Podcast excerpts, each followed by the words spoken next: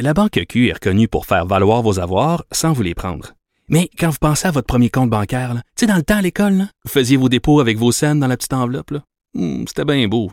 Mais avec le temps, ce vieux compte-là vous a coûté des milliers de dollars en frais, puis vous ne faites pas une scène d'intérêt. Avec la Banque Q, vous obtenez des intérêts élevés et aucun frais sur vos services bancaires courants. Autrement dit, ça fait pas mal plus de scènes dans votre enveloppe, ça. Banque Q. Faites valoir vos avoirs. Visitez banqueq.ca pour en savoir plus. Pendant que votre attention est centrée sur vos urgences du matin, vos réunions d'affaires du midi, votre retour à la maison ou votre emploi du soir, celle de Desjardins Entreprises est centrée sur plus de 400 000 entreprises à toute heure du jour. Grâce à notre connaissance des secteurs d'activité et à notre accompagnement spécialisé, nous aidons les entrepreneurs à relever chaque défi pour qu'ils puissent rester centrés sur ce qui compte, le développement de leur entreprise. Ancienne mairesse de Longueuil, l'actualité. LGSN. Vous écoutez Caroline Saint-Hilaire, Cube Radio. On va aller retrouver Marc-André Leclerc. Bonjour Marc-André. Bonjour Caroline. Hey, j'ai travaillé fort. J'ai fait une entrevue avec Richard Martel. Euh, J'avais hâte de lui parler parce que euh, Benoît Dutrisac, Antoine Robitaille et moi, on, on se demandait euh, où il était le lieutenant du Québec du Parti conservateur parce que dans le passé, Marc-André, tu le sais, là, parce que tu étais, étais avec les conservateurs, avec Andrew Scheer. Alain Reyes, il était partout, disponible. Il était en plus efficace sur les tribunes médiatiques. Là, j'avoue que Monsieur Martel, on est ailleurs. bon, probablement qu'il travaille davantage dans les coulisses. Euh, mais bon, il a voulu nous parler euh, du Congrès conservateur euh, qui commence, Congrès du Parti conservateur, pardon. C'est un gros congrès pour, pour les conservateurs, mais particulièrement pour le chef Aaron O'Toole, Marc-André. Oh oui, oui, tu as raison, Caroline. Ça, ça passe ou ça casse. M. O'Toole euh, doit rassurer ses troupes. Euh, malheureusement pour lui, il arrive dans un congrès comme ça après quelques semaines de turbulence où on sent une nervosité dans le caucus, on sent une, une nervosité dans les rangs conservateurs au niveau des bénévoles, des gens qui travaillent sur la colline parlementaire pour les conservateurs. Fait que M. O'Toole arrive dans cet élément-là. Et en plus, Caroline, il arrive dans un, con, dans un contexte particulier de pandémie où c'est un congrès qui est virtuel. Fait que d'un côté, c'est une bonne chose parce que la grogne, tu la sens moins. Mais de l'autre côté, c'est plus dur de rassembler tout le monde. Quand tout le monde est devant son petit écran, en train de voter, en train de s'exprimer sur des politiques, et là, ça va être difficile de voir M. O'Toole lorsqu'il va livrer son discours euh, en fin de semaine. Ça va être quoi la réaction de la salle? Est-ce que les troupes vont être rassurées? Est-ce qu'ils ont, est qu'ils ont compris le plan de match? Et peu importe ce qu'on attend de la grogne, peu importe, il y a des jeux de coulisses, il y a tout le temps des gens qui sont mécontents, le sais, dans un parti politique. Mais ce qui est clair, c'est qu'on ne voit pas le plan de match de M. O'Toole. On les voit gérer à la petite semaine. Et là, pour lui, en fin de semaine, dans, durant le congrès, c'est justement cette occasion-là. Dis-nous ta vision. Dis-nous pourquoi tu veux être premier ministre. Qu'est-ce que tu vas faire de différent du Justin Trudeau? Pourquoi ton programme, ta vision, est meilleur pour nous aider à gérer l'après-pandémie. C'est ça qu'il faut savoir. Tu sais, dans une élection, il y a toujours le ballot question, et là, c'est clair. On sait c'est quoi. en 2019, c'est pas trop clair. Il n'y avait pas encore une grande volonté de changement. Mais là, c'est clair. On est dans une pandémie, c'est sans précédent. Et là, les gens veulent savoir comment tu vas nous guider à travers ça.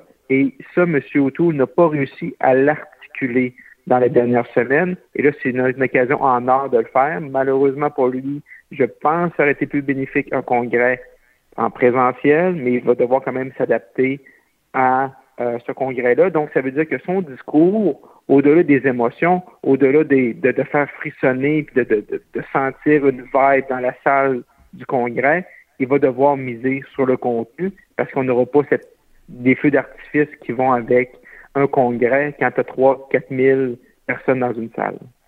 Puis c'est pas évident non plus. Tu parles de l'émotion, euh, justement. Tu sais, quand un chef fait un discours, les applaudissements, euh, tu sens une effervescence. Bon, autant pour le chef, ça fait du bien là, parce que euh, ça galvanise, ça te motive, ça fait du bien aux troupes. Là, t'as pas tout ça. c'est pas évident non plus. Là, pour un chef de parti, t'as beau avoir le meilleur discours du monde, t'es dans une salle vide et, et tu parlais de, de, de, de, cette notion de, de virtuel. Même les jeux de coulisses je me souviens de certains congrès de partis, souvent, ce qui est plus intéressant, c'est souvent ce qui se passe dans les corridors qu'on voit pas nécessairement, mais là, virtuellement, tu peux pas contrôler tout ça, là, je veux dire. et, c'était un peu le sens de ma question à Monsieur Martel. Comment ils vont faire? Parce que bon, c'est sûr que dans les résolutions, sur papier, il y a rien pour l'instant, pour l'instant de dangereux pour Monsieur O'Toole au niveau de l'avortement, mm-hmm. des questions qui pourraient, là, qui pourraient déraper, mais on entend que ça pourrait arriver comme ça au niveau de l'improvisation, là, comme euh, sur le plancher. Puis là, ils contrôlent pas les coulisses, là, c'est virtuel. Euh, est-ce que ça peut quand même se passer ou pas? Je penserais pas. Euh, je connais bien, je connais bien les règles, la constitution du parti. J'ai participé là à, cinq congrès là en personne, puis j'en ai, j'ai participé à, presque l'ensemble de ces congrès-là là, dans les coulisses. ça va être très difficile, là, surtout, en, surtout où euh, en virtuel, là, euh, quand tu es en présentiel, les gens qui veulent aller au micro, c'est dur d'envoyer la police les arrêter. Mais là, quand tu es en virtuel, tu peux donner la parole à, qui tu veux. Fait que ça, ils ont un contrôle qui va être beaucoup plus serré, je pense. Et la, la conscience est quand même claire. Fait que là, je sais qu'il y a certains groupes, surtout les conservateurs plus sociaux, qui veulent montrer qu'ils ont, qu'ils ont des muscles, puis ont du poids, puis sont importants. Mais je pense que c'est un peu exagéré présentement parce que je pense que samedi soir, lorsque le congrès va être terminé, il n'y aura pas de résolution euh, problématique, il n'y aura pas de débat sur ces enjeux-là que M. O'Toole veut éviter. Mais, à contrario, Caroline, quand on regarde l'ensemble des résolutions, effectivement, les présidents dans les dernières semaines ont voté et ces résolutions-là qui auraient été plus épineuses pour les conservateurs, pour M. O'Toole, ont été rejetées. Ils n'ont pas eu l'appui euh, de l'ensemble des présidents des associations, donc elles ne sont pas dans le cahier final qui vont être débattues en fin de semaine. Fait que donc, quand on regarde les 34 résolutions qui touchent l'énoncé de politique, bon, on se rend compte qu'il n'y a rien d'épineux. Mais également, il n'y a rien également qui est vraiment très visionnaire par rapport à ça. Mm-hmm. Et c'est ça aussi le danger. C'est que, un moment donné, à, tout, à, à, vouloir être très défensif par rapport à un congrès qui s'en vient, à, vouloir s'assurer de ne pas avoir ces débats-là qui divisent le parti et de ne pas être dans une position de faiblesse avant le prochain scrutin qui pourrait arriver avant la fin du printemps, ben là, tu oublies la nation d'être à l'offensive et de t'assurer qu'il y a une ou deux résolutions qui sont dedans, qui sont très importantes et qui donnent un narratif. Je vais donner un exemple. En 2018, avant la, avant la, dernière élection fédérale, le Congrès des conservateurs était à Halifax. Moi, je travaillais avec M. Scheer comme chef de cabinet et on s'était assuré y ait un débat sur le rapport d'impôt unique. Et cette résolution-là, elle a passé à, à l'unanimité, à 99,9% des délégués à travers le pays, pas juste les délégués du Québec. Donc, c'était quoi que les médias ont retenu pendant la fin de semaine? Ben, c'est les conservateurs, dans un angle très québécois, ont approuvé à l'ensemble du pays pan-canadien le rapport d'impôt unique. Donc, tu n'es pas juste à la défensive d'essayer de neutraliser des choses que tu ne veux pas, mais également, tu es en train de pousser ton agenda. Et euh, M. Scheer était un des premiers à l'époque à parler du rapport d'impôt unique. C'était un souhait de M. Legault. Et donc, faut que tu pousses aussi. Donc, c'est fun d'être à la, défensive, mais de manière aussi, faut que tu pousses à l'offensive. Et là, quand on regarde les 34 résolutions, ben vraiment, il n'y a rien là-dedans qui va marquer l'imaginaire ou qui va faire rêver ou que les médias vont retenir ça de façon positive, puis qui va driver ton message. C'est toute une question de narratif. Hein. Faut que tu drives ton message, c'est quoi ton narratif, puis il faut que tu donnes un élément aux médias. C'est pas juste de dire, ben là, ils sont en train de contrer des, des, des résolutions épineuses, mais c'est quoi le positif? Fait que souvent, je pense, on est trop défensif dans des partis politiques, on est moins à l'offensive, ce qui fait en sorte que tu rates des occasions, surtout dans un contexte pandémique. Puis on le sait, la nature horreur du vide, Marc-André, tu, tu, mm-hmm. tu, faisais référence justement de, au temps où tu étais avec Andrew Shear. Si tu contrôles pas le message, si tu donnes pas euh, de la bouffe aux médias dans le sens les messages que tu veux qui ressortent de là, ben là, c'est, dans ce temps-là que les autres euh, vont chercher ce qu'ils veulent dans les, les messages. Euh, et ce que j'entends de ce que tu dis, c'est que c'est un peu un congrès qui aura sans saveur, sans odeur. Et là, c'est juste le discours de M. Auto qu'on va retenir, ou certaines effectivement demande qui pourrait qui pourrait arriver du champ droite. On va pas dire du champ gauche, mais du champ droite. C'est un peu ça. Et, et c'est effectivement un gros défi. Puis en plus, on faisait référence au fait que M. O'Toole devait créer une grande coalition. Hein. On avait dit qu'il irait chercher même M. Mm-hmm. Mickey. là, tout d'un coup, M. Mickey non seulement sera pas au Congrès, mais serait pas candidat non plus. Là.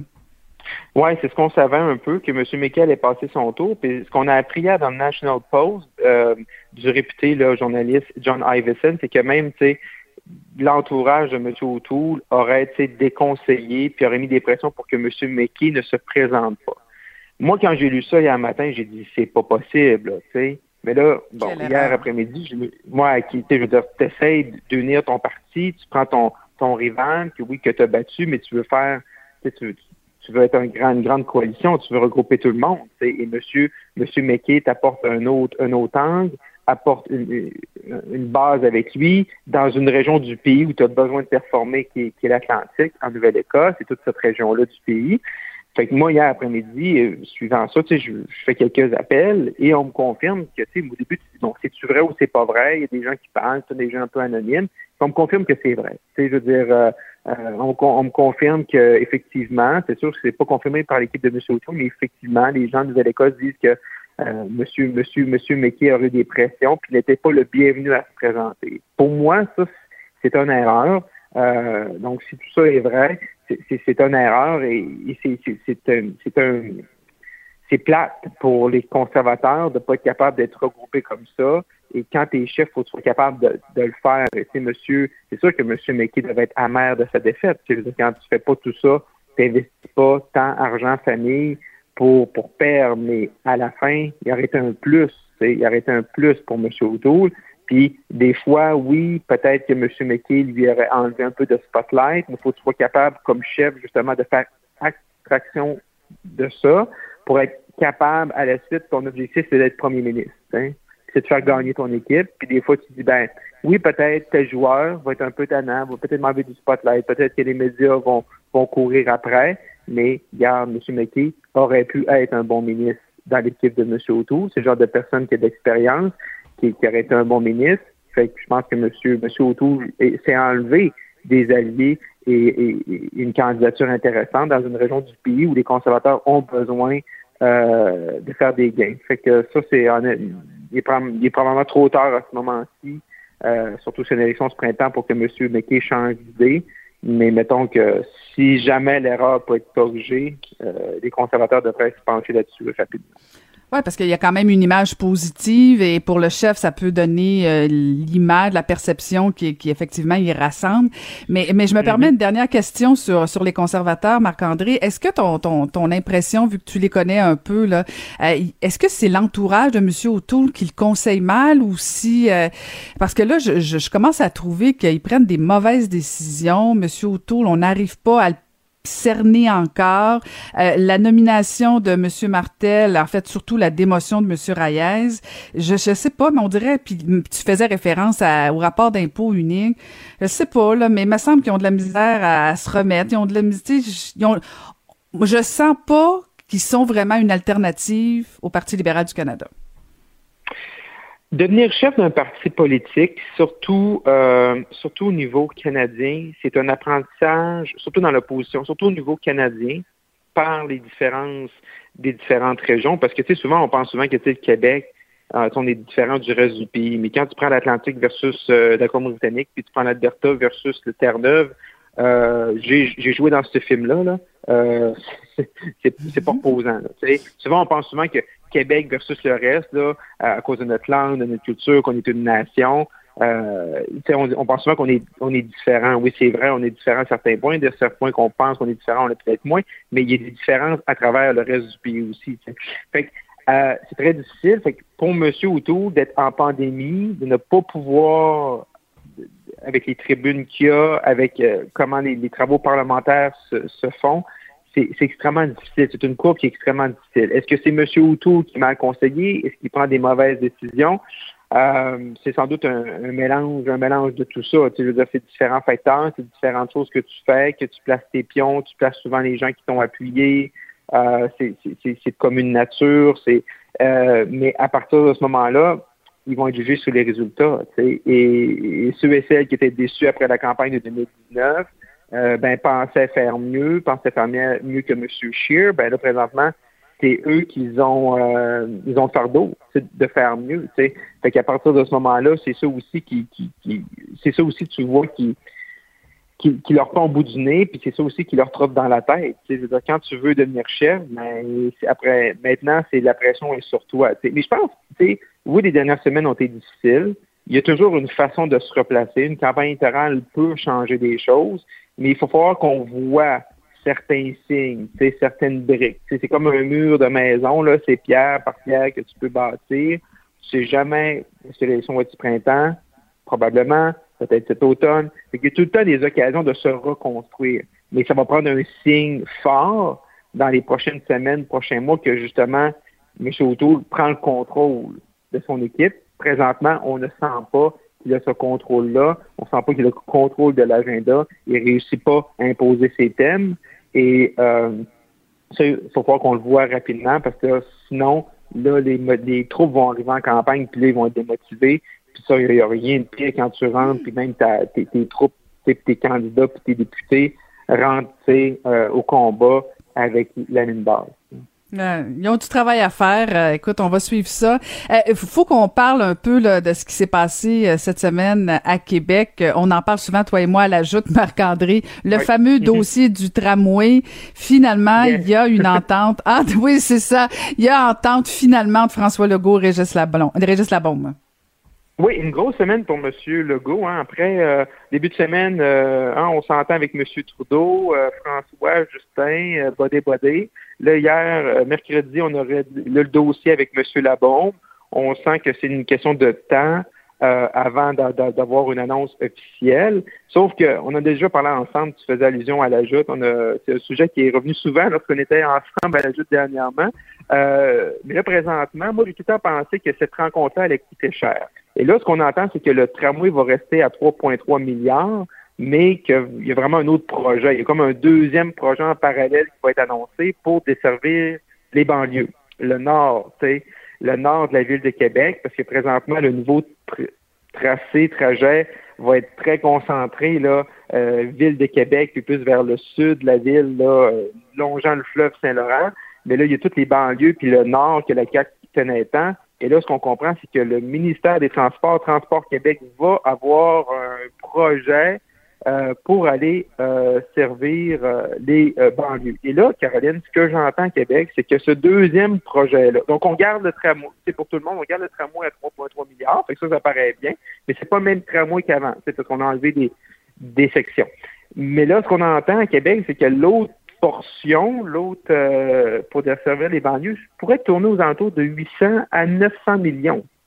Fait que là, ça commence, euh, ça commence à faire une, bonne facture. C'est sûr ça va, c'est, bien joué de la part de M. Legault, M. Labon, parce que tu peux dire, ben, le tramway, il reste à 3,3, mais l'ensemble du réseau, du fameux réseau structurant qu'on attend à Québec, il y, a une, facture qui va se rajouter à ça. Et là, quand on pense à M. Legault qui va parler avec M. Léoulier, le maire de Lévis, pour parler du troisième lien. Donc, tout ce qui est transport en commun, euh, mobilité à Québec, là, euh, c'est une facture qui va être très, très, très, très, très salée.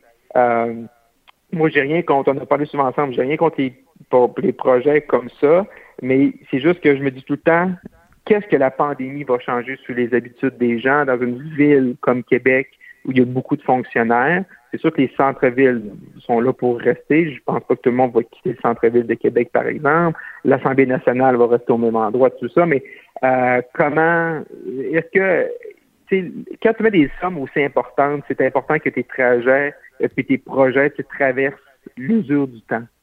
Est-ce qu'on est présentement dans ce changement-là où les où, où on voit des sondages de syndicaux, 95, 90, 95% des gens veulent rester en, télétravail après la pandémie, soit temps plein ou à temps partiel.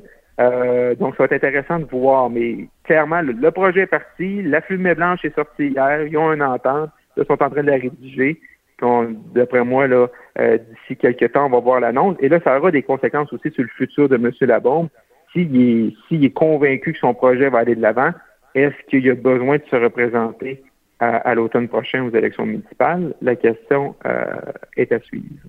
Mais la question est à suivre et j'ai comme l'impression, Marc-André, que ça ferait l'affaire de, de, de, de, l'équipe de François Legault de, que M. Labombe prenne sa, sa retraite. Alors, j'ai l'impression que le décret va s'écrire assez rapidement pour qu'on puisse être libéré du maire de Québec. Mais bon, ça sera à suivre. Euh, bien content pour les gens de Québec. Merci beaucoup, Marc-André. Euh, on peut te suivre à la joute avec euh, beaucoup de plaisir et te lire dans le Journal de Montréal. Merci, Marc-André.